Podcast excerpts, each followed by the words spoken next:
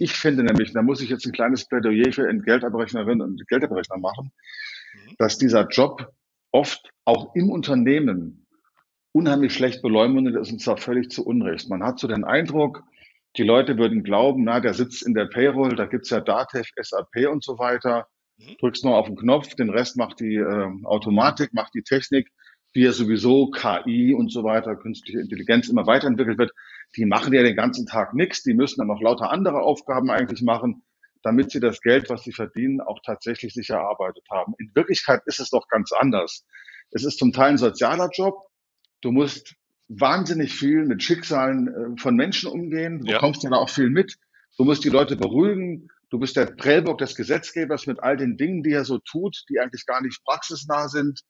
Du bist ja. auch ähm, der Geschäftsführung gegenüber äh, ver verantwortlich, das ganze Berichtswesen, all das, du weißt es ja.